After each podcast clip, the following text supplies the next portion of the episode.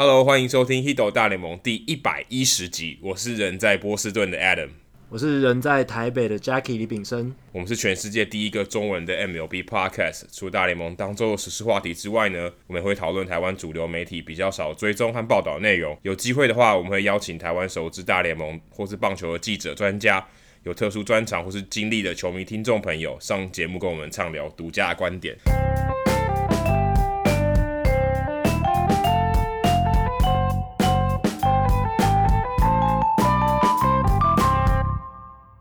那这一周呢，其实也是大家万众期待、万众瞩目。在在美国，其实大部分，就算你不是在多伦多地区啊，基本上你只要在球场里面，你问任何一个有在看球的球迷，大家都知道，呃，Vladdy Guerrero Jr. 啊，星期五，美国时间星期五，终于登上大联盟。嗯，可以说是晚了一点啊，因为我们之前有讨论过这些操作的话题。那不过他终究还是上了啊，也大家他的表现也。真的，那当下我记得没有错的话，MLB 官网那天那场比赛好像也是也是免费的比赛，没错，等于说大联盟也是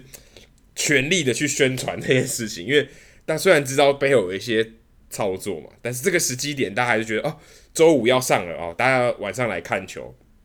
而且我记得那天很巧，刚好在波士顿访问。那天刚好下雨，然后就延赛了，所以刚好可以回，刚好在计程车上，在 Uber 上可以看看这场比赛，然后也刚好看他第一个打席。虽然他第一个打席是滚地球出局啊，不如大家呃期待的那么高，可能是安打或甚至是全垒打哦，这样更有话题。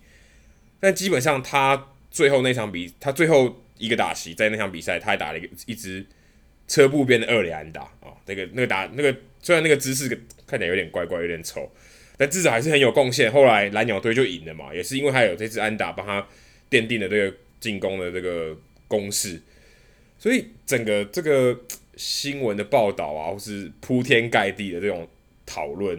也算是大联盟这一周我觉得非常成功的一个话题。不过我看到这些报道，我会觉得有一种感慨，就是诶 Mike Trout 打的比较好，诶，对对对？打的比较好很多。Cody Bellinger 话题也不少，可是。Vladimir Guerrero Jr. 这一周的话题非常非常多，然后大家已经几乎，甚至有些媒体拿来把它当做说，哦，这已经是呃未来名人堂球员的第一个打席的这种感觉，好像已经不能说造神，但是好像有点夸大，说，诶，他可能还超过他老爸，因为老爸是名人堂球员嘛，对不对？感觉好像有点传承名人堂名人堂这种传承的这种意味，炒得铺天盖地的。我觉得媒体我自己看，我觉得。好像蛮喜新厌旧的哈，就是这些现在你看到其他的，我们说表现很好的球员啊，就是在四月表现很好的球员，似乎也没有受到小葛这种这种待遇。好像讨论的只是，虽然可能那场比赛只是一支二连打哦，被讨论的可能像头条新闻。当然，一个人一生只能有一次手打席，一次第一场比赛嘛，所以嗯，这些讨论无可厚非。不过你会想，媒体真的特别喜欢这些我们说新上来的这些大物，很喜欢这些报道，然后反而真的那些缴出稳定成绩的球员，甚至他已经是明星级球员，可能就像很多人诟病说 m i c r o 好像打的每一年都打的是名人堂等级的球员，可是也没什么新闻可以报，像公务员一样，绩优公务员啊，没什么好报的。一个小葛上来打一支有点丑的二连打，哇，整个已经变成那天全国的新闻。不，Jacky，你在台湾看台湾台湾的媒体有在报这些吗？有，台湾的媒体也是铺天盖地的报道这一件事情。我的体会是自然非常深，因为我那一天刚好呃有播好球带，也有听到隔壁世界体育中心他们在讨论这个那一天要报什么内容的这个会议，这样，所以。体会是非常深，因为呃，基本上不只是美国媒体，台湾的媒体也很关注这件事。那呃，世界体育中心那一天也有非常完整的报道，然后也有把诶老葛雷诺写给他儿子的一封信，他有做成一支影片嘛，放在网络上的影片呢，把它翻译给大家看，这样。然后我们那一天的好球带也是呃做了非常长的，那那场比赛几乎整场都做，然后他每一个打席，小葛雷诺每一个打席都有把它播出来。所以，以媒体的角度来讲，他真的是获得了非常大的关注，不论是在美国、加拿大还是台湾，都是这样。甚至是我相信全世界的棒球圈都是非常关注他的大联盟初登板。而且我甚至觉得，Adam 刚刚讲到，诶、现在这几年的大物新秀都很受到媒体的关注，尤其是刚上大联盟的时候。但我觉得 Vladi 他的关注受关注程度比像去年的 Ronald Acuna Jr. 还要高，欸，还有 Juan Soto。对，Juan Soto 什么，Juan Soto 是大家更没有预期到他会那么早上来，所以他上来的时候其实没有人对，有点突然哦，扎个措手不及的感觉。而且大家对他累积的那种情绪，或者是对他的期待还没有那么高，因为 Juan Soto 那时候才在小联盟打了几年而已，很短的时间。他才十九岁，他应该打了才不到三年呢。对，而且他大部分时间都在受伤。所以其实根本没有什么太多的关注他在小联盟的时候，但是我觉得 Vladi 他不一样的是，他从呃二零一七年开始就一直广泛的被讨论，因为他那时候表现已经非常好了，而且二零一八年就已经大家在说他应该要上大联盟了，只是蓝鸟队一直推迟他这个呃期程，然后来到今年是哦媒体已经报道一整年，所以大家已经堆积了非常多对他的期待。然后又因为蓝鸟队有一点刻意操作他的这个新秀的年资的问题，所以大家对他的了解也非常高了。然后加上他老爸是名人堂球员，所以这个故事又有一个话题就可以炒作。那在这样多重的效应底下，我觉得 Vladi 他在这个上大联盟的受关注程度，诶，甚至超越去年的 Ronald Acuna Jr.，还有像二零一五年有 Chris b r y a n。那当然。我觉得 Vladi 他的 raw talent 就是他的打击的能力，以大联盟过去这十几年来讲，可能是他是整个 talent 里面算是最好的一个。从球探对他的评价，还有他在小联盟成绩，你都会可以看出来，他是一个非常不凡的球员。然后，所以就有人也在讨论说，诶，嗯，那他会不会青出于蓝，比他爸爸打得更好？而且大联盟官网还有。Baseball Prospectus 就是所谓的棒球指南，这个棒球媒体他们都有针对呃 Vladi 他未来几年的成绩数据去做预测。那大联盟官网就有一篇文章，然后他是邀请了一个数据专家叫 Cartwright。这个数据专家他他有设计一个系统叫 Oliver，其实就跟棒球指南的 Pecoda 很像，都是预测系统。那他推估小葛雷诺接下来十年的打击成绩的样貌大概会怎么样？那大部分我整理了一下，大部分都是打击率三乘二、三乘一到三乘二，上垒率三乘八到三乘九，长打率在点五五八零左右，在点五八零左右，然后年产三十轰，大概接下来每个十年都会是这样的数据。然后 BP p e c o d a 他对小葛雷诺的预测也是差不多，打击三围也是三乘一、三乘七，然后长打率点五五零左右。稍微长打没有那么好，但是其实也是三四五，几乎是三四五的水准。那他这样子的打击数据的预测，其实跟他老爸名人堂 Guerrero Vladimir Guerrero Senior 他这个名人堂等级的数据是很像的。因为 Vladimir Guerrero Senior 他的名人堂等级的打击三围就是三乘一八、三乘七九，然后点五五三，然后生涯累计两千五百九十支安打、四百四十九支全垒打，还有一千四百九十六分打点，所以至少。从这些预测系统来看，Vladimir Guerrero Junior，就是小葛雷诺，他接下来十年的成绩是可以堪比他老爸的。而且从 WAR 值来看的话，呃，Oliver 这个配预测系统就是 Cartwright 设计的这个预测系统，小葛雷诺前十年的 WAR 值应该是会在落在五十二点一哦，但这个数字跟名人堂球星 George Brett 差不多。然后 PECOTA 的预测的数值是五十七点八，那这个数字是跟 Cal Ripken Jr. 差不多。所以呃。如果单看预测系统，至少未来十年，小葛雷诺是非常非常值得期待的。而且要知道，这些预测系统，他们通常预测的数字都是比较保守一点，他们不会做太大胆的预测。如果连保守的数字都能够这么杰出的话，那如果稍微乐观一点的话，Vladi 他未来的打击的数据会非常非常可怕。那我个人是觉得，这些预测系统可能还低估了 Vladi 他的长打能力，因为。如果光现在他在二十岁这个年纪，他就被预测可以年产二十到三十轰的话，我觉得他到二十五六七岁单季四十轰应该是不成问题。所以我觉得，呃，他未来要超过两千五百支安打、四百五十支全垒打跟一千五百分打点，如只要健康，前提是只要健康，然后稳定的打下去，应该可以达到这样子的水准。那我想提一下，回回到刚才他大联盟初登场那场比赛。那场比赛还有几个很特别的点值得拿出来讨论，就是他那场比赛其实第一球，刚刚 Adam 有提到，他第一个打进场内的球，虽然是一个滚地球出局，但那一球的初速其实是一百零六点八英里，是那一场比赛最快的一个击球，这很特别。他一定很用力在打那一球啊，真的。然后还有另一点是，大家在他上大联盟之前，其实很质疑他的守备能力，觉得有很多球探觉得他不能够承担三垒的守备任务，未来应该要往一垒或 DH 的位置去走，但是。他那一天有点打脸这些专家的感觉，因为他至少有两个 play 在三垒都非常漂亮，一个是三垒侧的滚地球游击靠近有游击的位置，然后他行进间往前，然后用捞的方式在那个球刚弹起来的时候把它捞起来，然后再快传一垒，就你会感觉他虽然看起来体型比较笨重一点，但是他的运动能力还是算蛮灵活的。所以我觉得他算是为自己平反了吧，代表他可能在三垒，至少接下来一两年，我觉得他至少应该可以承担三垒平均守备的任务，不会表现得太差。我个人是蛮看好他之后应该就是打一垒或 DH。你看他那个身材，PECOTA 应该没办法预测他未来体重吧？应该没办法吧？他体重我看一下，两百五十磅，我我甚至觉得，我甚至觉得超过，这大概是一百二十公斤左右，诶。一个二十岁的球员，通常球员不太可能越来越瘦，基本上不太可能。如果你有看过 Barry Bonds 的话，Barry Bonds 以前多瘦，后来他到生涯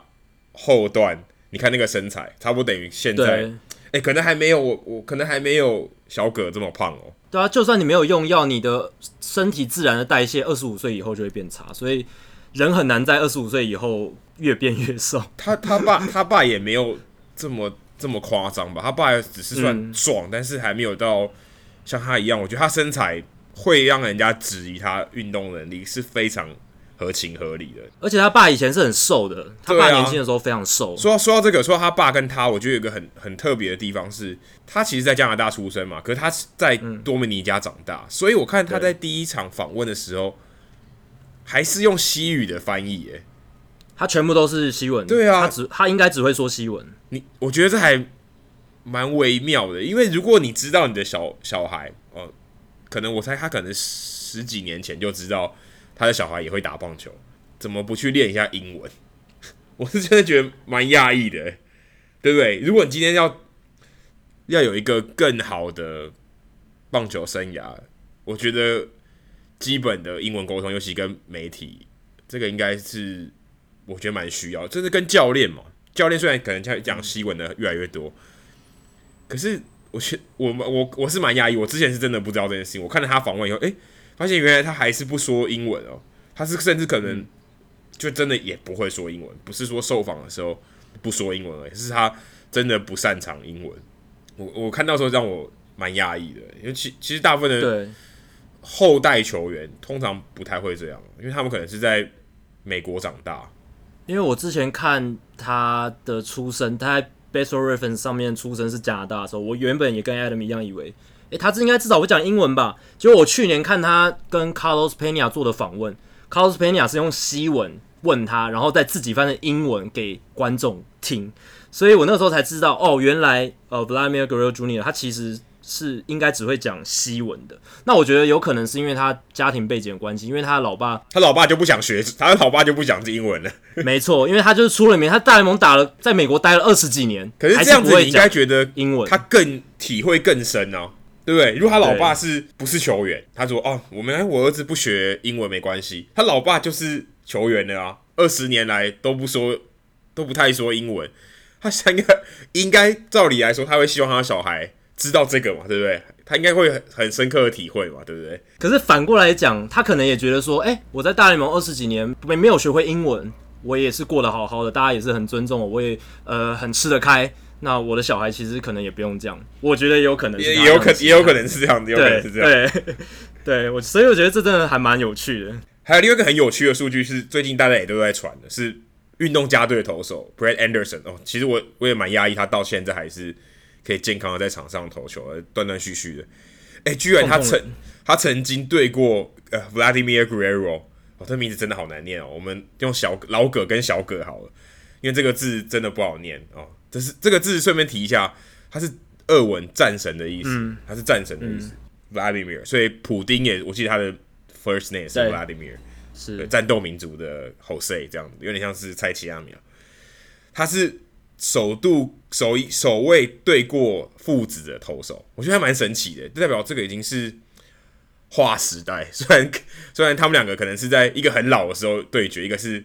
呃初登板几天后对决，但是还蛮微妙的，就同时有遇过这两个打者，呃投等于是父子跟父子的对手，代表他投的也还蛮久的。蛮久了，Brett Anderson 应该是零九年上大联盟，那他刚上大联盟是在运动家队，刚好跟诶、欸、老葛雷诺，老葛雷诺在在二零一零年的时候在游击兵队嘛，所以也是在美联西区，所以刚刚好那段时间有重叠到，所以就有对过。那很有趣的是，Brett Anderson 对老葛是五打数一安打，而且没有三振，没有保送，非常符合老葛的打击形态，因为老葛就是他既不容易被三振，也不会去选保送，非常难得。那对上小葛的话，三打数没安打，然后一三振一保送，诶、其实这也蛮符合小葛他的打击心态，因为他比较会选保送，跟他爸爸相比，这是他们两个差异最大的地方。我去看他们呃小联盟时期的数据，老葛小联盟的时候保送率只有百分之七点六，小葛高达百分之十一点九。我想这应该是他们父子俩差异最大的地方，因为。老葛他的手眼协调非常好，他几乎什么球都能打得到。其实这一点也适用在小葛身上，这是他们两个都很好的能力。可是小葛在打击形态上，他会比他老爸更有耐心，更会选球。这可能也是跟算是新时代的棒球，我觉得更有关系的。另外一个啊，大家可能台湾的球迷更兴奋的哦，可能比小葛上大联盟更兴奋，是黄伟杰突然被扣上大联盟。哦，这个我们可以真的说有点突如其来，有点被暗算了。对，真的没有那个措手不及。对，真的真的没有想到说黄伟杰这么快啊！我们在春训的时候也有访问他嘛，那个时候黄伟杰其实有跟我们聊到说他他在春训就是等于今年呃回到回到球场上，等于休赛季过了以后回到球场上，他遇到了一些困难啊，他可能他在他投球的机制上面还不是很固定，就导致他控球上面。有一些不好的状况，诶，可是没想到他调整的很快啊！在小联盟这段时间，我们也很感谢 Jordan 哥啊，他常常跟我 update 黄伟杰的那个近况。诶，没想到他这么快就上大联盟哦！突然可能刚好游骑兵需要一个后援投手啊，刚好那时候 Drew Smiley 受伤，一个空缺，就把他拉上来，紧急的救火。所以在美国时间四月二十三号，他就升上了大联盟，之后也没有再出赛，但是那那场比赛就投了二点一局，所以我觉得算是。我我我必须这么说，我觉得算是一个蛮意外的运气啦，就是当当下刚好有这个需求，把他拉上，把他拉上去，不然，嗯、以目前这个态势看起来，黄伟杰可能还，如果以理性来看，可能还不到那个上大联盟的时间，因为他稳定的期间还不够长。通常在小联盟，他觉得说你可以上大联盟，必须你要有一段时间展现你的稳定稳定性再拉上去，刚好那个时候游骑兵需要。那回顾一下黄伟杰他。他过去在台湾，因为我们其实在，在之前的节目也都没有聊过黄伟杰，比较少了。那他在高中以前其实并不是棒球名校的，所以他其实没有受到什么关注。然后我查了一下资料，他以前念的还是自费班啊，一般我们就说自费的自费生了。呃，在高院的时候，自费生等于是相较起来，并不是呃球队最主要栽培的这一群。不过他靠了他自己的努力，后来挤进了一军。哦，那天我访问了呃林子伟，我也问他，因为他刚好跟黄伟杰其实是同梯的，等于同一届的，只是因为嗯、呃、黄伟杰一开始并不是这么受到注目，但林子伟其实从高中的时候就一直受到受注目，他们两个签约金也是天差地远。我看到自由时报呃罗志鹏前辈他他写的一篇文章里面有提到说，林志伟当时呃高院毕业后他加盟红袜，这个签约金大家都知道两百零五万。两百零五还两百零九，好像都有这个数字。那那个时候，呃，当时的高院的教练李来发说，他希望把黄伟杰一起也跟林志伟一起推荐到红袜队。可是红袜队只开五万美金，哦，所以你就可以看到这个这个差距是多少倍，非常非常非常非常悬殊的一个比例，差四十一倍。算了一下，四十一倍的差距，呃，黄伟杰跟林志伟。所以他后来，呃，黄伟杰选择去念大学，没有直接来美国。所以他跟大概跟林志伟在旅美的这个呃资历上面大概差了两到三年。但后来他还是到了美国，而且他今年上了大联盟，所以大概也差了两年，差不多。其实他们两个在小联盟待的时间，如果你开始算到大升上大联盟，其实时间差不多。那也算是一个，如果以目前看起来，算是一个呃蛮后发先至的一个球员啊，对不对？所以他等于是在高中的时候还并没有受到很大的注目，他高三的时候就已经投得很好。不过很可惜是，呃、红袜队那个时候没有没有这么看重他。后来他加为加加盟响尾蛇的时候，那个时候大概也有五十万美金，就等于他也是证明他自己的身价提升了十倍，代表说他在大学这段期间，诶、欸，红呃响尾蛇看到他。愿意给他更高的这个这个签约金，那他也在去年的时候，这个也是蛮意外，他跟呃游击兵等于是响尾蛇把他送到游击兵换 Jake Dickman，那后来 Dickman 也也离开了，但黄伟杰反而逆势啊，从从小联盟升上去，跟他的这个交易的对象刚好是相反，那这也就是黄伟杰这一段的故事。那我们其实，在之前在春训访问他的时候，觉得黄伟杰其实算是一个蛮有想法的。一名投手，而他其实很乐意去了解球团对他的这个栽培啊，跟了解说球团跟他讲说，哎，你在数据上面，你在呃，我们看说 TrackMan，我们看转速上面，你有什么优势啊？那你好好发挥。他其实对这些东西，我觉得是，呃，相较起其他球员，我觉得算是吸收更好的，更有想法，所以他比较内向啊，你需要。多去多去聊天，才办法挖出这些东西。但我觉得黄伟杰其实算是一个非常内敛的球员啊，他也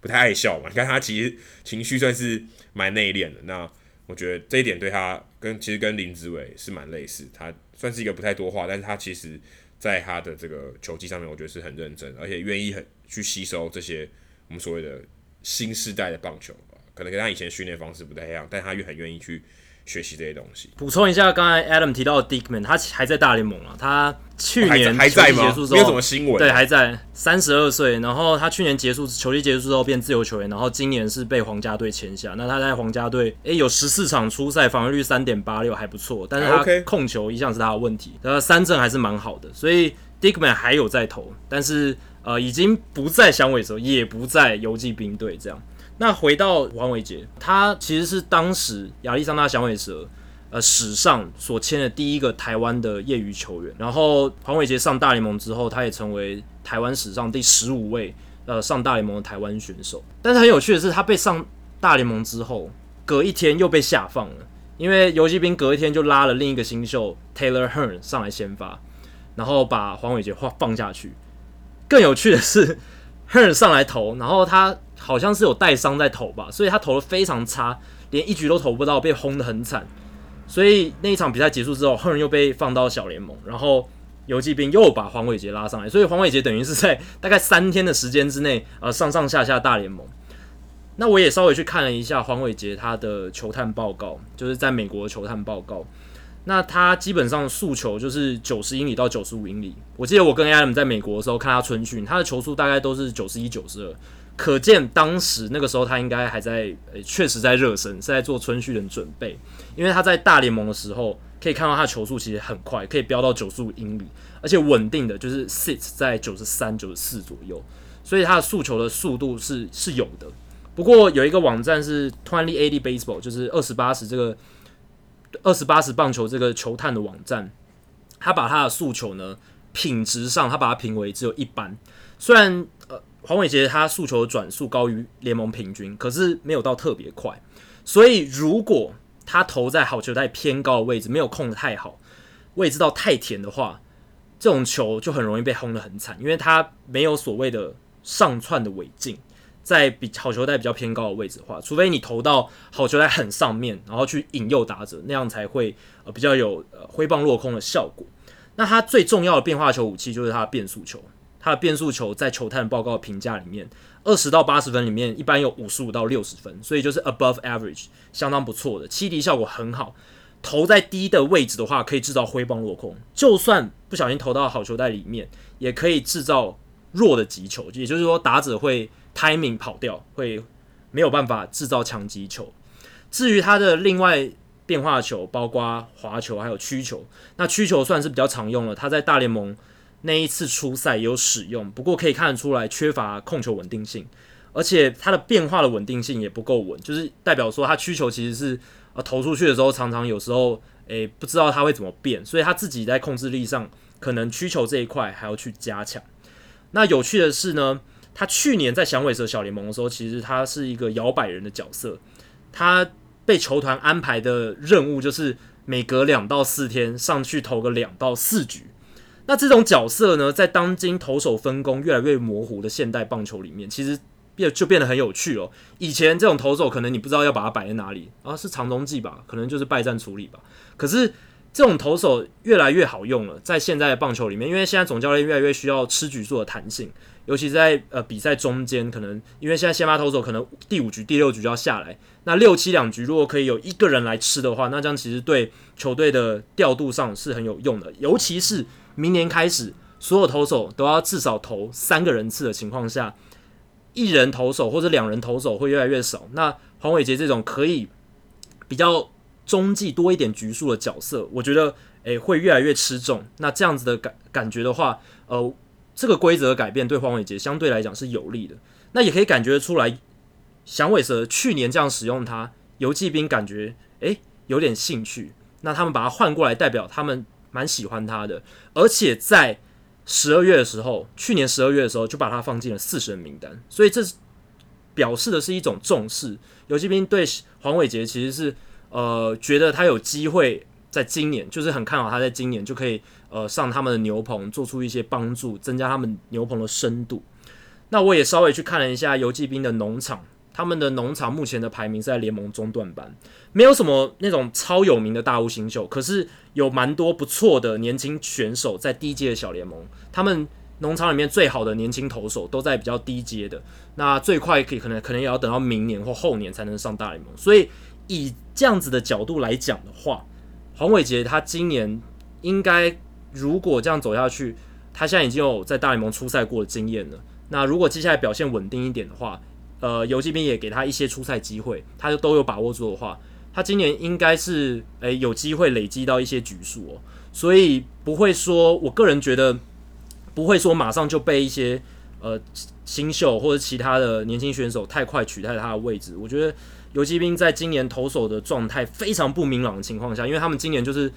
到处测试，呃，签一些老将，然后签一些伤愈复出的选手，牛棚里面更是混沌，就是很多。呃，来路不明的 年轻球员，呃，黄伟杰其实某种程度上也算，因为他也不是大物新秀，所以游击兵基本上就是一直不断在尝试。那如果黄伟杰他能够诶稳定的这种长中继的角色，并不是说败战处理哦，有时候我我觉得游击兵应该会越来越给他一些比较吃重的角色去试试看。如果他都能把握住的话，以他在小联盟今年小联盟他今年小联盟九点二局 K 九值十三诶，非常高，所以游击兵也是非常。看重他的三振能力，能够在大联盟发挥。那前提很重要，就是他速球的 command，他的控制力要好一点，不要投到太偏红中的位置。搭配他的变速球跟曲球稳定下来，他我觉得今年在大联盟，我是还蛮看好他的啊。因为以他在小联盟的数据来讲，在二 A 可以投出这样子的水准，在大联盟中继的角色，如果不是那种最后段那种最重要的角色来讲，我觉得他是。可以有机会表现好的，对，代表他其实，在二 A 他已经有展现他的宰制力了。就这接下来就是看说，他有没有办法在大联盟或者三 A 的这个层级持续稳定的展现他的宰制力哦，在没有受伤的情况下，继续保持这样的情况。当然，我们也很、很希望可以看到他可以在大联盟稳定的出赛，虽然目前只出赛过一场，很多事情还坦白说还还还聊得太早，但是。嗯，我相信他在不管是在二 A 或者在三 A，我觉得他今年蛮有可能会大部分时间待在三 A 了。那如果有机会九月上来在大联盟啊，把他的成绩投出来，也许明年他可以站稳在大联盟开季的先发呃开开季的这个轮值不是轮值名单，开季的后援牛棚名单里面。那我觉得这个是他可以一个比较理想、比较可以接近的一个目标。说到理想接近的目标，其实这一周有一个人他已经。打疯了。我们上上礼拜聊 Yelich，Yelich 好像有点有点冷却一点点啊，没 比比较没有那么疯狂了。Cody Bellinger 啊，还曾经跟他同一场较劲过啊，说都是都是要打全 A 打比赛的。哎，现在他打击率我觉得已经到达一个离谱的境界，快打完四月了，今天录音的时间是呃台湾时间四月三十号嘛，哦，四月二十九号，Cody Bellinger 打击率是四成二七啊，这个打击率基本上是开电动的啦。然后全垒打也是第一名，十四支全垒打，打点三十六分哦，这个也是非常夸张的。你乘以六看看嘛，乘以六基本上就已经破两百了。如果他维持这个成绩的话，打点就是破两百嘛。你讲这个真的很夸张。然后上垒率啊，我觉得这个看到这个数据，我有点我怀疑我是不是看错了，是五成。等于他两次上来就有一次会上到垒包。长打率呢更更夸张了，快破一了啊，零点九一三。主要还是他有很多全垒打，因为有十四支全垒打，所以帮这个长打率灌水很多，也不能说灌水。但事实上，他的长他的这个打击率四成二七，其实已经跟他以往的这个。打击形态，我们可以说打击形态，它其实已经不太一样。它以前大概都是两成三、两成五这种打者，那挥棒轨迹很长，人家说他常常被三振，但他当然有长打能力。可是他今年打击率哇，突然提升了，可能不止一个档次，可能是两个档次，已经快要变成可能具有更强大爆发力的 Christian Yelich。我可以这应该可以这么说，因为如果你只看打击率跟他的这个长打数字的话。Cody Bellinger 到底做了什么改变？Jacky，我你有最近有写一篇文章嘛？对不对？谈到 Cody Bellinger，那你跟我们分析一下 Cody Bellinger，你觉得他最大的这个跟以往跟前两季最大的不同，你觉得在哪里？真的，Cody Bellinger 他的打击的数据真的很可怕。他打击数据刚刚 Adam 列的那一些，除了盗垒以外，他全部都是全联盟第一名。然后他的 WAR 值二点八，也是全联盟第一名，比 LH 的二点四还要高。那说到关键，我觉得我可以整理出三个啦。三个关键，其实我觉得某种程度上也跟 Yelich 的转变有点像，但是也有不同的地方。那第一个，Cody Bellinger 他做最大的转变是他的选球进步非常多，而且如果他要出棒，他的把握度变得很好。他在选球方面的进步可以从他的三振保送可以看得出来。今年以前三振率百分之二十五点二，今年是百分之十一点三，所以他三振率砍了超过十个百分点。然后保送率还增加了两个百分点左右，所以这样的一来一往，代表说他的选球其实有所进步。然后出棒把握度大增这一点，可以从他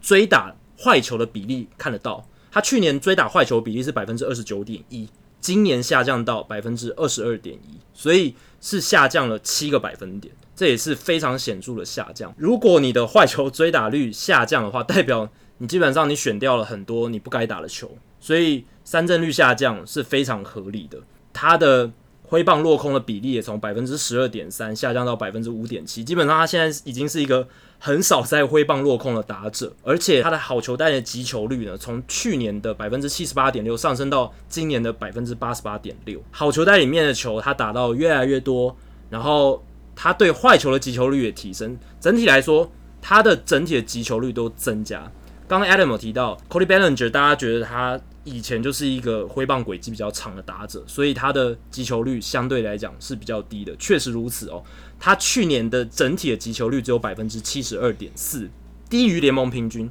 联盟平均是百分之七十六点九。但是今年完全不一样，我刚刚提到的百分之八十八点六是他在好球带内的击球率，好球带外面击球率他有百分之八十三点六，所以整体的击球率是远远超过百分之八十的。所以他从一个击球率低于联盟平均的，变成一个击球率远高于联盟平均的打者，那这个转变就是非常非常大，这代表说他能够更稳定的把球打进场内，而是减少他的挥棒落空。所以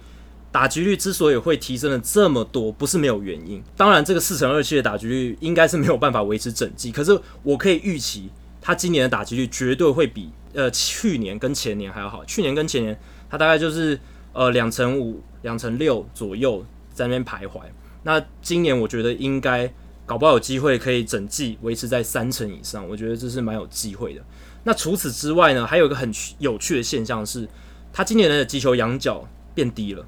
而且他的平飞球比例整个增加。那击球仰角变低这一点就完全跟 Christian Yelich 是不一样的，是相反的。Christian Yelich 大家如果还记得，我们之前有提到。他的击球的仰角是大幅增加，他以前就是一个低仰角的打者，只有大概平均四度左右，那他提升到十几度。但是 Cody Bellinger 他反而是降低他的击球仰角，从去年跟前年大概十六点一、十六点五度，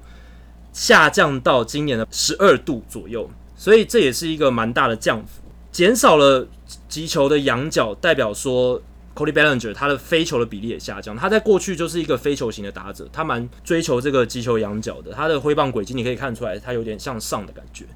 所以他今年在击球仰角降低的情况下，他的飞球比例也下降了非常多。很有趣的是，他在击球仰角减少，而且飞球比例下降的同时呢，他也没有完全牺牲，就是他的击球仰角还是能够稳定的避免把球往地上打。所以它的滚地球比例也是下降的，飞球比例下降，滚地球比例下降，那一定有个东西增加，就是它的平飞球，它的平飞球从百分之十八暴涨到今年的百分之三十四点八，这个是一个几乎是两倍的成长。所以 Bellinger 他今年一大特色就是他的平飞球变得非常非常多，滚地球跟飞球的数量相对来讲是减少的。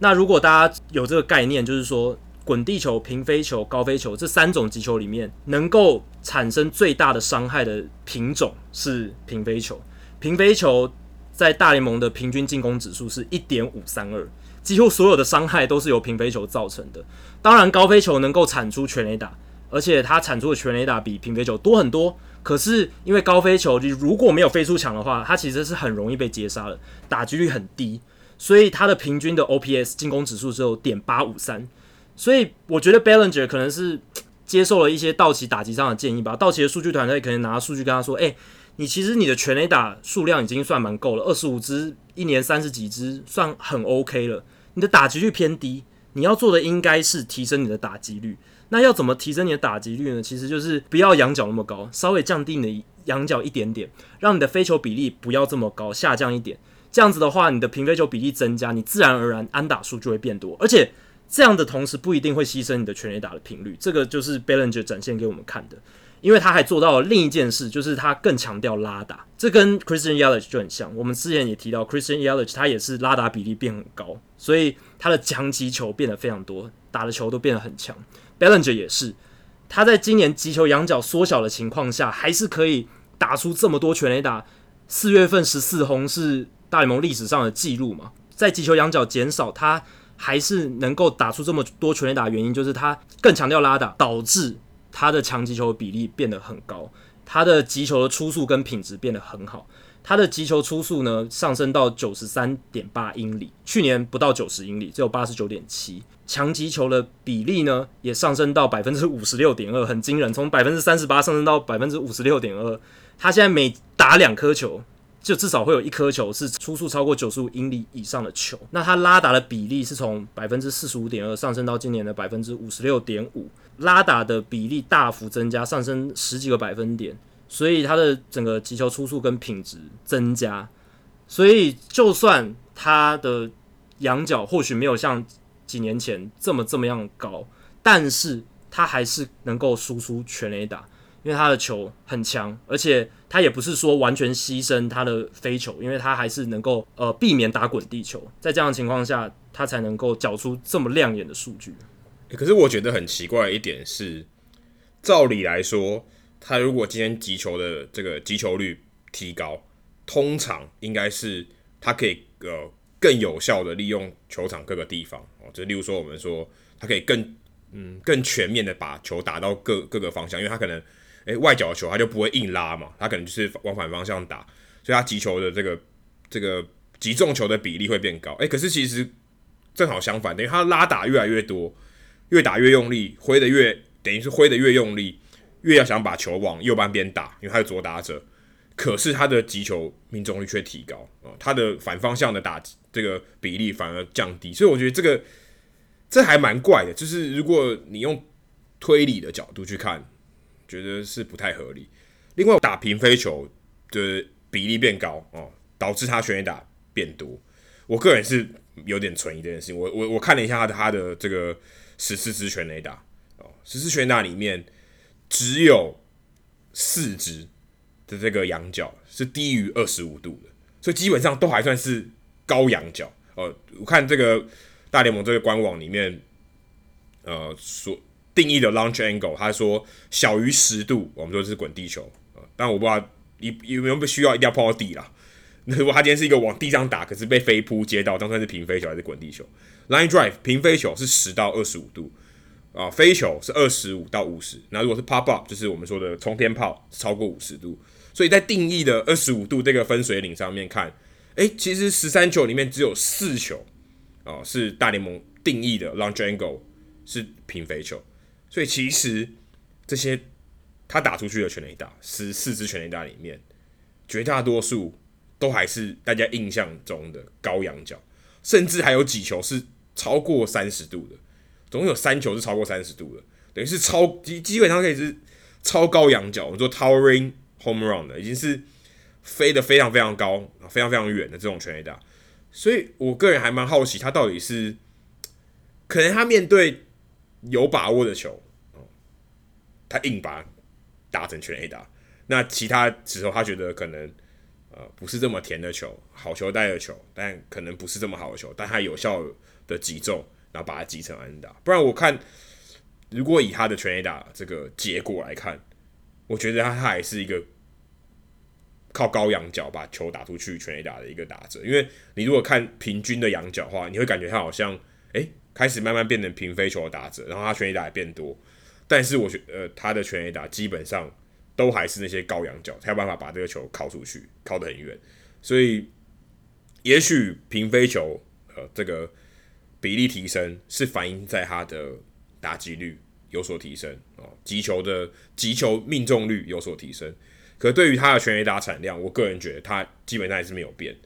还是那些高仰角。哇，你看打非常非常远，回棒轨迹还是很长的这种全垒打，跟他以前。还是老的老样子啊，应该说还是他以前前两年的老样子，就是这种高角度的全垒打。对，一定是高仰角的球才会比较容易形成全垒打，这是没错的。但是我刚刚没有说，就是平飞球增加会造成他的全垒打增加。我刚刚说的是。呃，平飞球的增加跟他的打出更多安打有关，就是他四成二七的打击率跟这个平飞球的增加，还有他的击球率的增加比较有关联。那至于全垒打的增加，我个人是觉得跟他拉打变多比较有关系。拉打变多比较是造成他在平飞球增加的情况下，然后击球仰角下降的情况下，全垒打却还是逆势增加。这个我觉得跟他增加拉打的比例是比较有关联的。那我觉得 ballinger 他全垒打的增加，还有一点是跟他 contact 变多也有关系，因为你 contact 变多，你打到的球变多，你的会出去的球应该也会变多嘛。就是你的击球样本变大的话，全垒打可能就会变得比较多，这也是一点。因为他今年的击球非常多，他打到的球非常多，那他现在可能就算连坏球他都可能会硬拉回来，比较不像他以前可能还会试图把往反方向推。那关于 Cody Bellinger 全垒打的仰角，呃，其实。因为全垒打它本身就是要由高飞球来形成，就是仰角要比较高的球才会出现。刚刚 Adam 讲的那一点，我也能够认同。不过 Cody Bellinger 他的全垒打其实也仰角没有特别高，因为你要跟联盟的平均相比，联盟平均的全垒打球它的仰角是二十七点七度，那 Cody Bellinger 他的全垒打的仰角是二十七度，所以其实甚至是低于全联盟平均的全垒打的仰角的角度。那如果你要说那种真的特别，仰角非常高的全垒打，我觉得真正的专家应该是 Joey Gallo，因为 Joey Gallo 他的全垒打的击球仰角平均是三十二点七度，这边是讲的全垒打，所以这是非常非常高，比联盟平均高了将近五度。但是 Cody Bellinger 他的全垒打其实跟其他全垒打相比，其实是没有这么高仰角的，这是一个印象印象派的一个说法。我查了一下，他拉打的全垒打，今年这十四支里面有十支，虽然在定义上面是拉打，那有三支是中外野，我们说中中中右外这个区域，说 straight away 就直线的打出去，就是等于是往投手那个方向去的。另外还有一支是反方向全垒打，所以对我想拉打应该的确是跟的比较快。可是平飞球形成全垒打也是蛮正常的，二十五度其实已经算是。已经算是很高了，我他定义的啦，应该说，我我认为应该是这样说，定义的方面，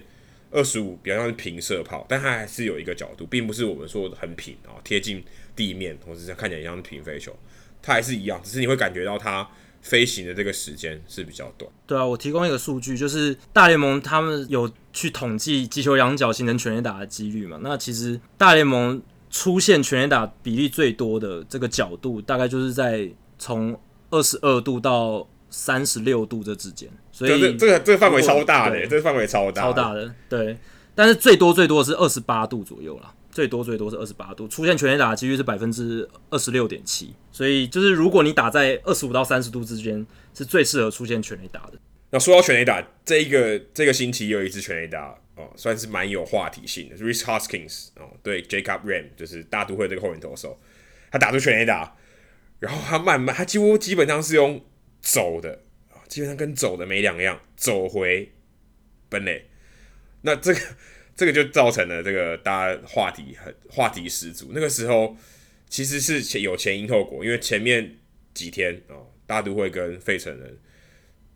大都会的选呃球员 McNeil、Jeff McNeil 跟 Peter Alonso 都被砸，那就开始有点火药味了。那二十三号呢，隔一天啊，大都会九比零领先费城人，Jacob Ram 又投了一个净身球对 Rhys Hoskins，结果没想到隔一天啊，Rhys Hoskins 就打一支全垒打，同样的同样的打者，诶、那那一球还蛮夸张，那球是内角的全垒打在打的，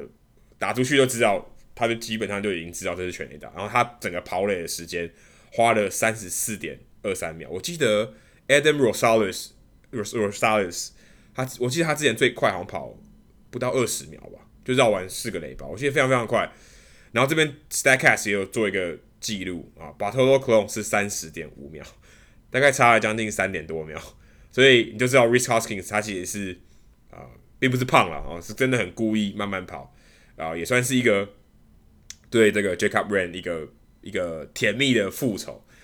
我觉得这个跟我们之前上一集讨论的话题是说，呃，奔放跟尊重。我觉得这个跑垒刚好落在一个呃蛮模糊的地带，因为他是用一种消极的方式来来呈现他的诉求，应该这么说，因为他并不是甩棒或是叫嚣，没有，他是用一种呃内敛但是有点机车的方式。来来传达他自己的情绪啊、所以我觉得还不错哦，我个人蛮喜欢的。但是也许下一次他们两个对大都会跟费城人哦，这交手的机会非常多。下一次六月二十四号他们再开始这个四四连战，我 我想 Hoskins 可能那个那个安全帽戴大顶一点，我觉得应该蛮危险的。但是要注意哦，那个四连战是在费城。所以还 OK 啊，欸、没差啊。我想这些球迷又不能冲进来，对不对？对啦，对。但是球迷想必是不会对大都会的球员太友善。我觉得那一天应该是嘘声大起，这样子非常 hostile，就是非常有敌意的一个环境。那我想强调的是，其实这个事件，我觉得 Jacob Ram 非常不能理解他为什么要投头部的净身球。我觉得这是非常危险的，而且他还投两颗，诶。你你能想象 Rhys Hoskins 为什么会这么的生气？第一颗也就算了，第一颗头部净身球已经很危险，他已经非常不爽了。然后那个打席的最后一球，他还来一个更离谱的一球，而且 Ram 他是一个火球派投手，他的那个球速都超过九十五英里，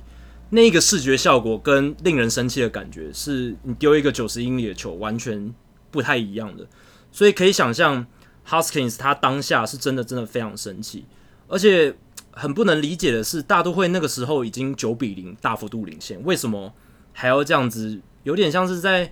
挑衅吗？因为你明明已经领先那么多了，你还要去复仇，就是报他们二十二日晚上 Jack McNeil 跟 Peter Alonso 接连被砸这件事情，我觉得没有什么必要诶，因为你都已经用九比零这样子的方式去教训对手，我个人觉得这一已经是一种报复了，已经甜蜜复仇了。可是你还要用头部净身球去警告人家，第一个太过了，第二个是真真的没有必要。然后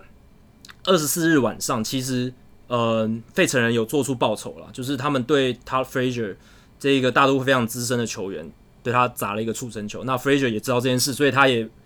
闷不吭声，就直接上一垒了，就也没有怎么样，也没有起冲突。可是我觉得费城人队真正的报复不是这一个触身球，就是刚刚 Adam 提到的 Rhys Hoskin 的超。也没有到超大号，可是是一个 no doubter 啊，然后而且是一个跑垒速度超慢的一支全垒打，让 Rhys Hoskins 好好享受。那你可以想象为什么 Rhys Hoskins 要跑这么慢去享受这一切，而且他赛后的时候他也不避讳说，我就是享受打出全垒打的当下，这是 这可能是他我觉得职业生涯里面到目前为止，因为他也才打了呃两年多嘛，所以。这对他来讲，应该是一支非常非常难忘的全垒打。我个人非常喜欢，因为这个我觉得是远远比远远比对啊，他你砸出生球或者做任何其他的方式来的更好，最甜蜜、最正当的一种复复仇方式。就像我们上一集有提到的，呃，Amir Garrett 红人队的投手，他就是觉得这样子是才是最好的复仇方式。OK，你呃，你把我三振，你可以很很兴奋没关系，但是下一次我用全垒打把你讨回颜面回来。那 Hoskins 这一个跑垒，刚刚 Adam 提到三十四点二三秒，呃，是二零一五年 Statcast 系统以来最慢的一次全垒打绕垒。不过我相信这绝对不是史上最慢的，因为有 David Ortiz。大家如果还记得 David Ortiz 以前有几次他的全垒打绕垒真的是慢到不行。然后因为那个时候没有 Statcast 嘛，所以没有所谓的官方的正式记录。但我相信 Ortiz 应该有跑得比他更慢的全垒打绕垒。但是 Rosales 是全垒打绕垒的传奇人物啦，因为如果你知道 Rosales 这个有趣的工具人的话，他的特色就是 他就连保送都是用跑的，就是一个很怪的球员。然后他全垒打绕垒也是用跑的，而且是跑得非常非常快那种跑，不是一般那种呃打出全垒打的球员通常是慢跑的那种形式。所以 Rosales 他确实应该是，我觉得啦，应该是大联盟史上全垒打绕垒数一数二快的选手。Rob Manfred 应该要颁一个奖章，这个节省比赛时间的奖章给 Rosales。虽然他打全垒打的这个这个频率实在太低了，所以其实对，其实节省 减少不了什么时间了。如果他今天对单击五十轰哦，那真的真的可以大书特书一番，颁一个奖章给他哦，感谢你哦，感谢你减少比赛时间，不然真的拖太久了。哎，说到奖章，这个人啊，Edison Russell 这个。可能已经不能得奖章了，也是罄竹难书啊！因为家暴事件，他现在禁赛四十场，他五月三号就要回来，其实就是下一周。诶，应该说我们录音完，你可能在听的这个当下，他就已经回到小熊队的阵中。他现在还在亚利桑那，在新人联盟，算是跟陪陪这些小朋友练球。虽然他年纪也不是很大，可是大家不要忘了，他之前是为什么会被禁赛？被禁赛四十场，就是因为家暴事件。那呃，我记我记得我们之前有讨论过说。小熊队算是接纳他啊，我们就是说，你有这个前科记录没关系啊，你还是我们的明星球员，我们希望你回来，我们还跟你续约，等于是我们也不是说肯定你场外的表现，而是我们原谅你场外的表现。那最近有一个新闻，我个人觉得蛮有趣，因为我现在在做记者了，所以我会觉得这个新闻蛮有趣、蛮有意思的是，FanGraphs 的一位有律师背景的这个作家。Cheryl Ring 说，他听到其他的媒体同业有记者被小熊队威胁说：“诶，你不要在 Edison Russell 要复出，我们说复出或者竞赛结束这个这段期间，呃，报道一些负面的新闻，对，好像是有点像炒冷饭了。不要再不要再讲以前的事情。那小熊队已经很明目张胆的说，他们要操作 Russell，好像回到球场是要做一个 redemption，我们说。”救赎或者复仇，把自己过往这些不好的东西抛在脑后的这种一种形象啊，算是一种话题。然后他们想要呃做一些操作，好，也等于算是我们讲乡民一点，就是洗白啦，就是洗白哦，希望说把他这个形象呃良好一点，所以他永远都会被呃被连接到跟家暴有关这个球员，呃，但是希望说他可以用大家关注在他场上的表现。不要太去计较这些东西。诶，其实该说洗白文章还真的有 Nathaniel 哈，大家知道 USA Today 这个很有名的这个写手啊，记者很有名很有名的 Nathaniel 他就他就写了一篇真的是洗白他的文章诶，刚好我觉得很很巧合是拿 a s o n Russell 跟 Tiger Woods 哦，这个前几天拿到那个 Master 的十四年来第一座，等于是一个强势的回归啊，宣告说诶。我还是当年那个 Tiger Woods，我就算经历了大风大浪，我还是回来了。把 Edison Russell 跟 Tiger Woods 拿来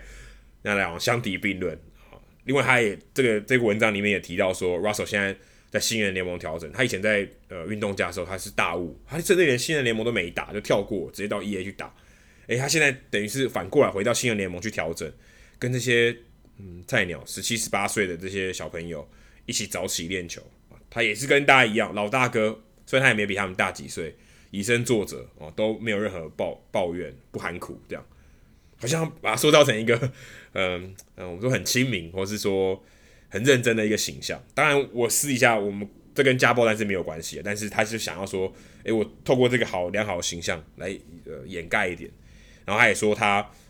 有积极的去做心理咨商，每一周至少两次，代表说，诶、我是很积极的想要怎么讲改善这过去的这个行为，我希望未来不要再犯。然后我我在场外的这个事情，我希望我可以。我自己的这个心态能有有所提升，所以他们其实真的蛮想去做这些事情，而且他自己的行为也是很实际的行为，就是他在基本上也不太用社群媒体了，他已经他以前是一个很很常发 Twitter 的人，他从去年下半年只转过一次球迷的贴文，还等于 Addison Russell 就是希望说他可以远离这些是非啊，远离这些谩骂，希望说。球迷朋友饶他一命，饶他一把哦！不要在不要在我这个社群媒体上做文章。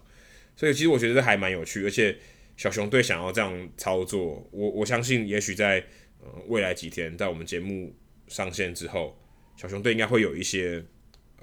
对他做一些什么宣传造势啊这些东西，让他让 Asian Russell 回归这个球场，看起来是一件呃我们不说风光的事情，但是可以说是比较正面的一件事情。然后去操作这些，但是我相信啊、这个被威胁说不要写负面新闻，这个是会有一些反弹效果的。我相信还未来还是这这几天还是会有一些呃，这算是作家或是记者朋友，还是会去把这些事情再拿回来说，哎，小熊队是不是原谅这些事情？因为其实大家这个道德，每个人有一把尺，每每个人对这个的看法不一样，因为永远都吵不完。但接下来啊、大联盟或是小熊队会怎么样去操作，或是控制这些呃舆论？我觉得是接下来一周还蛮蛮值得关注的一个话题。对，我觉得大联盟球队球队在这几年处理类似这种争议性球员的事情上面，我觉得都没有处理得很好。诶，大家如果还记得去年 Roberto Osuna 在太空人的经验也是，那个时候诶，太空人把他交易过来，然后。他们那时候还说，就是要给这个球员改过自新的机会啦。但是你要记得，他们早前就是他们的总管 Jeff Lono 曾经说过，我们球团对于家暴球员、对于道德有瑕疵的球员是零容忍政策，零容忍政策。然后这一个说法呢，被他们自己推翻了，因为他们自己找来了一个已经被大联盟证实有家暴的球员。那回回到小熊这件事，我觉得其实。也是一样，他这一件事情已经歹戏拖棚，歹拖了一年多嘛。因为去年就已经，呃，他的前前妻吧，算前妻还前女友，对，已经离婚了，就已经前妻了，对，已经离婚了嘛，前妻。所以他那个时候就已经有 po 文，而且这件事情被爆出来，那大联盟当然有介入调查。这一段时间里面，其实小熊一直都是淡处理的，像他们的总教练 Joe Madden，记者问他，他就就装傻，就说：“哦，我都不知道，我就是听。”大联盟的官方的调查，当然也他可以这么做，因为他可以让就是不要再让这件事情淌更多浑水，或者是再加入更多争议什么的，再炒作这件事情。但是我是觉得，嗯，小熊如果有 gas 一点的话，应该要有一个比较明确的立场来反对有家暴的球员，因为这件事情已经是被大联盟调查证实了嘛，他确实是有。家暴的情势，而且还被禁赛了。那显然，大联盟球团在考量到球员他们的能力，还有在球员他的道德上面，球员的能力还是胜出的。因为小熊以前他们也也积极的要找 Aroldis Chapman 来帮助他们夺冠军，然后洋基队也是洋洋基后来也把 Aroldis Chapman 找回去了。基本上大家抢着要，即便这个球员他曾经诶、对着他们家的车库开了五枪。就是，然后也有家暴的这种行为，还是只要他能够投出一百英里的火球，大家就还是抢着要他。Roberto Osuna 也是，那我相信搞不好未来 Steven Wright 他只要诶进进赛进完了诶，然后他的蝴蝶球还是能跑，还还是能跑，还是能够解决打者，我相信还是有球队要他，急着签他，赶快回来轮值帮助我们。我觉得 Steven Wright 如果他日后真的回到大联盟，而且还被大家就是怎么讲，球迷还为他支持的话，是一件很很令人困惑的事情。因为 Steven Wright 他不只有家暴，他还吃了禁药，是一个至少在道德上瑕疵非常多的一个球员。那在大联盟这个我觉得需要负起社会责任的这样的一个社会公器，一个联盟组织上面，你要不要有一个更明确的立场，或是应该要让球队采取另一种比较不一样的态度？我觉得这个是呃可以在接下来继续讨论的，不要一直。帮这些球员做一些洗白跟护短，尤其是 Adam 提到的这一个事件，就是小熊去教唆这些记者不要写相关的负面报道这件事，我觉得真真的觉得有点太超过了。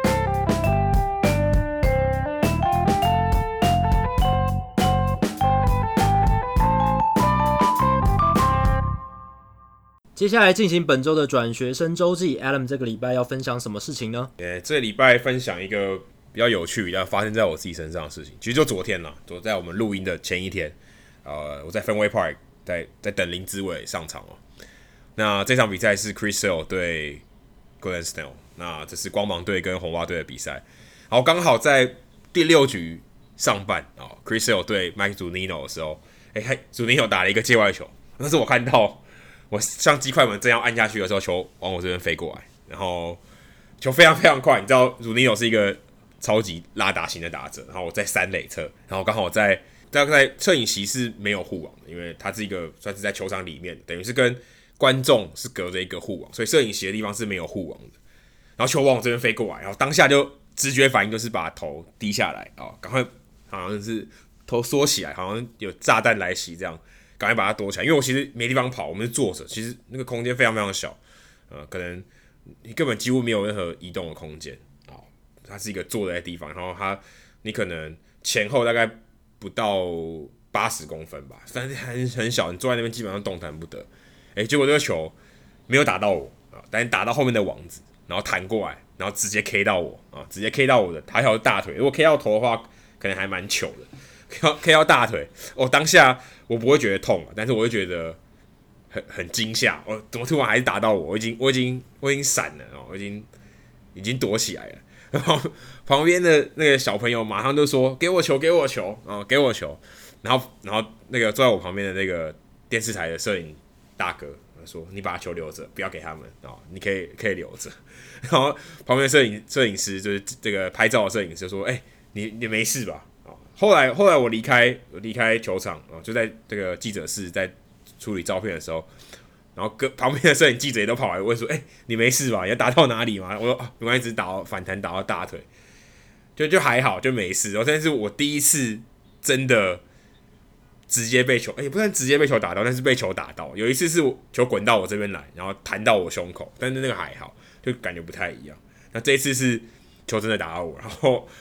对啊，后来我也真的把这个球留着，反正就我等于就是球迷，我等于就是在场边的人嘛，所以我可以把这个球留着。然后旁边还有一位妈妈说：“你可不可以给我的球？可不可以给我的球？”我就说：“不行，我要留着。”然后就当做 当做没听到。那我想要在这边跟大家分享一个是还还蛮有趣的是，如果你有到大联盟的球场看过球，其实每一个球场呃的护网，呃，之前我们我记得跟 Sean 的那一集有聊过，说护网这个架设其实每一个球场也都不太一样。呃，之前我记得一开始是本垒后方嘛，本垒后方一定要有，因为你如果是插棒，然后往本垒后方直接飞过去，哦，那个是真的，你连躲都躲不了，除非是阿嬷哦，那阿嬷看那个球飞过来都没有没有什么感觉，不然其实这个那个是真的蛮危险的。像现在是延伸到呃休息室最离离外野最近的那一侧，不是靠近本垒板这一侧的最末端啊，这是你最基本一定要呃架设护网的地方。那有些球场它可能延伸的更多，然后其实现在有一个很蛮有趣的设计是，它其实是有一点斜度的，它并不是呃垂直于地面的，所以如果你打到的话，它其实是会直接很很一个的入射角等于反射角嘛，它会直接往地上弹，等于是会打到这个摄影师的。如果以前是如果是平的话，可能是打到然后反弹然后滚下来，就是它可能是呃直接。弹到网子，然后垂直落下，所以打到网子最下面的那那边的人。但现在的话就是呃没有。那克里夫兰的更有趣，然后刚好因为我前几天上一个星期是在克里夫兰，他的网子是蛮特别，他的网子是观众席的上面也有挡住，等于是内野。如果你是在一垒侧或三垒侧，在休息区的后面，它并不是一个垂直的网子，好像垂直的把你隔住而已，而是你上面也有。等于说，你如果打一个呃界外飞球掉进观众席，它是不会掉进观众席，它就会被网子拦住。所以等于是一三垒侧的那个观众有一部分是接不到界外球，然后这个这个球呢会打到网，会被网子接住，然后弹到摄影席里面啊。所以我也有遇过一个，就是球往我这边弹的，然后我还让开，然后掉到掉到球场里面的这种情况。说到这个，然后另外有一天啊，也是上星期吧，应该我没有记错，我一直在拍照的时候，那时候我在一垒啊，刚刚都讲的是三垒，一在一垒拍照的时候，在马林鱼的球场啊，Marlins Park。刚好 Chet Wallach 他们的马尼队的捕手有一球，他挥棒落空，然后棒子整个飞出去，飞到三垒的这个摄影席，直接砸到刚刚我说的那个后面的护网，然后反弹回那个摄影席。好险，那个时候都没有人哦，就是都没有其他的摄影师刚好在那边。但是电这个电视转播单位的摄影师他下来，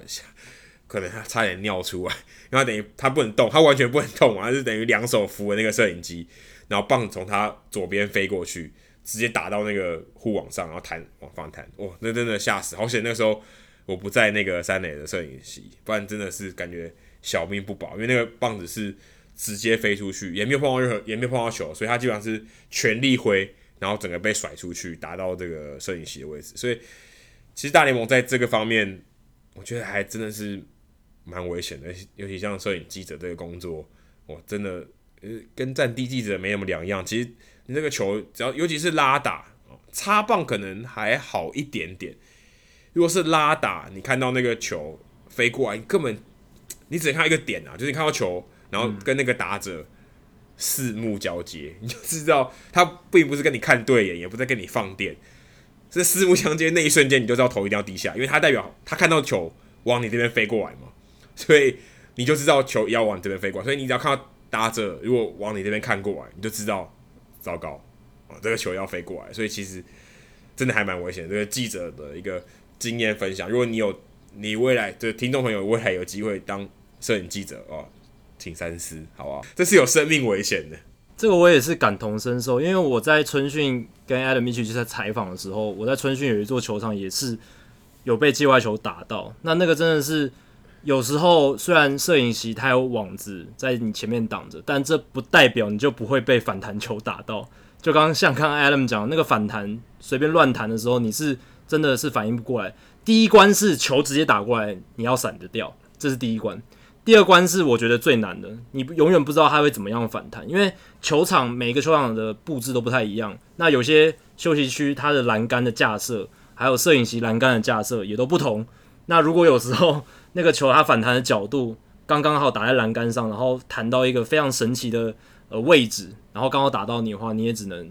觉得自己很衰。我那一次是他打到栏杆，然后弹了大概两三次打到身上，但还是觉得非常非常疼痛。所以你能想象，如果直接被击中的话，真的太可怕了。而且也不是每一个摄影席都有网子，Fenway Park 就嗯就没有网子，它就是一个空的，它网子在后面，嗯、所以它等于你身前就只有栏杆。然后，而且重点是，你是坐着。如果你今天站着，你好移动嘛？你如果那个空间大，然后你站着，你可以跑，你可以移动，或者躲起来。你坐着的地方就是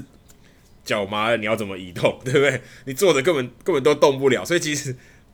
哇，这我觉得真的还蛮危险的。很危险。我可能下次，嗯、因为你看那个球童都有戴。那个对，戴个头盔。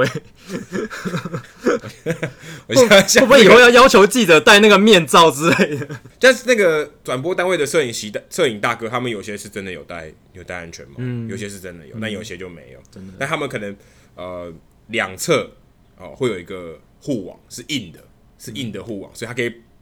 保护他脸部正面或侧面不要被打到。但是如果反弹就打到后脑勺，那那那也是躲不了的。好，接下来数据单元哦，Jacky 要跟我们分享一个让我们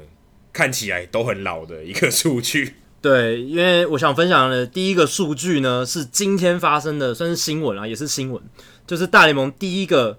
诶千禧年的宝宝得到胜投了。这一个投手他叫做 Elvis Luciano，他是大联盟三十五年来最年轻的胜投得主，他是多伦多蓝鸟队的投手。他在今天，也就是台湾时间四月二十九日的时候，面对运动家的延长赛十一局上后援登板，投了零点一局，呃，解决运动家攻占满垒的危机。然后十一局下呢，落后三分的蓝鸟上演戏剧性的大逆转，一口气攻下四分，反倒超前赢球。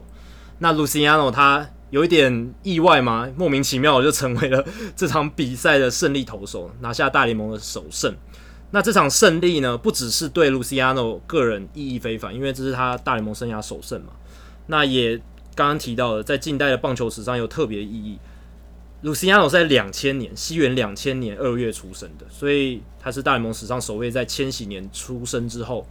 拿下胜投的投手，而且呢，也是自从一九八四年洋基队的 Jose Rijo 之后最年轻拿下胜投的球员。Luciano 现在的年纪是十九岁又七十二天。那 Rijo 当年那个不是他生涯的第一胜，但是他那个时候拿下胜投是十九岁又四十一天。还是非常非常年轻。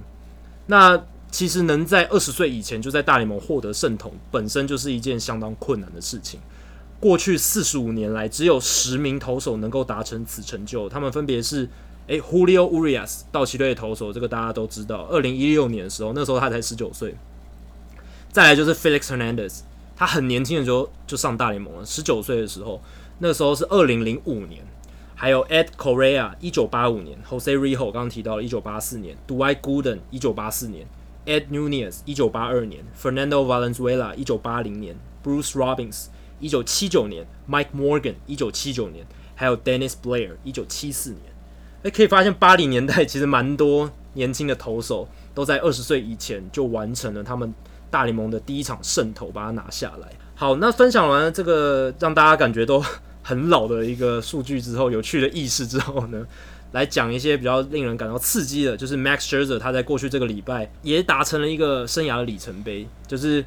他在呃这个过去这个礼拜的先发里面，他投出了单场十 K 的比赛，那让他的生涯的三振数从诶两千四百九十几上升到了两千五百零三 K，他成为大联盟史上第三十五位达成生涯两千五百 K 的投手。过去呢，大联盟能够在 Scherzer 现在他已经先发三百四十四场的时间点完成呃两千五百 K 的选手其实非常少，只有两个人，只有两个人比 s h e r z e r 还要快达成这个数据，就是 Randy Johnson 三百一十三场，还有 Nolan Ryan 三百三十八场。那刚好 Johnson 跟 Ryan 是大联盟史上三振榜上的第二名跟第一名，Ryan 是第一名啊，五千七百多次，Johnson 是。第二名，我记得是四千八百七十五次，然后 Max s h e r z e r 是三百四十四场，所以算是非常快的。他已经比 Pedro Martinez 还有 Roger Clemens 都还要快，而且 s h e r z e r 他呃在四月二十六号那场比赛单场投出十 K，而且没有保送，是他生涯第二十二次投出双位数的 K 数，然后而且没有保送的比赛，这太夸张了，这真的太夸张了，超夸张的啊！通常。一个投手他能够有这样子的一个表现，你可能觉得他这是今年投的最好的一场比赛，对啊，一年里面可能一场就很了不起了。但是 Scherzer 生涯已经有二十二场，而且呢，他生涯三振数上双的比赛已经到八十四场，这个数字更是令人匪夷所思。八十四场等于相当于两季多诶，两个半季的比赛，他先发都可以超过十 K，每一场都超过十 K，你就想象一下这个数字是。非常非常夸张的，真的是现代的 K 攻大师。好，那分享完惊人的三振数，再来讲一下全雷打。今天从一个不同的角度去讲，Eric Sogar 他在美国时间四月二十八号的时候打出了一支全垒打。那这支全垒打是大联盟在四月份的第九百三十二轰。打破了西元两千年的时候大联盟设立下的四月份单月最多全垒打纪录九百三十一支，所以现在今年大联盟四月份的全垒打数已经呃创下历史新高，已经打破原先的纪录了。而且这个是算单单四月份哦，还不包含我们今呃今年不是从三月开始打嘛？三月也打了两三天的比赛，所以这是只单看四月份，而且四月份。四月二十八号，也就是还剩下两天的时刻，就打破了西元两千年的记录。所以今年的四月份的全垒打的数量跟产出的频率是非常非常夸张的。那如果再加上三月份，然后到加上再到四月二十九号，台湾时间四月二二十九号，也就是今天，所有的全垒打数，大联盟现在已经累积了一千一百零一支全垒打。我们五月还没到，大联盟就已经出现了一千一百零一支全垒打。那我们可以稍微推算一下嘛，因为第一个月算是正式结束了，那大联盟要打六个月的比赛，所以一千一百零一乘以六，六千六百零六。大如果这个全垒打的走势这样继续走下去，绝对会打破大联盟历史上的单季全垒打记录，几乎是好像挡不下来一个趋势。而且要注意的是，现在才四月而已，四月就已经这么可怕了。那到六七月，全垒打频率还会应该是还会再增加的情况，对，应该会变多，因为气温变热了，那空空气的阻力变小，所以这一切都会造成呃全垒打的数量写下史诗级的记录。而且四月，今年四月，我记得如果没我的印象没有错的话，今年四月延赛相对比较少，所以其实比赛这个，因为通常延赛有可能会延到他知道说接下来几天状况都不好，可能延到其他月份，他并不是在同一个系列赛打，所以这个一定也会有帮助嘛。因为每一场比赛产量假设是平均的话，一定会有你少一场比赛，全垒打一定会变少嘛。所以今年呃延赛的情况比较少，呃，他们也我觉得赛程上面安排也有比较。有比较注意了啊，就是北边的这个比赛稍微稍微少一点，尤其在开季的时候，北边的比赛比较少，所以下雪啊或是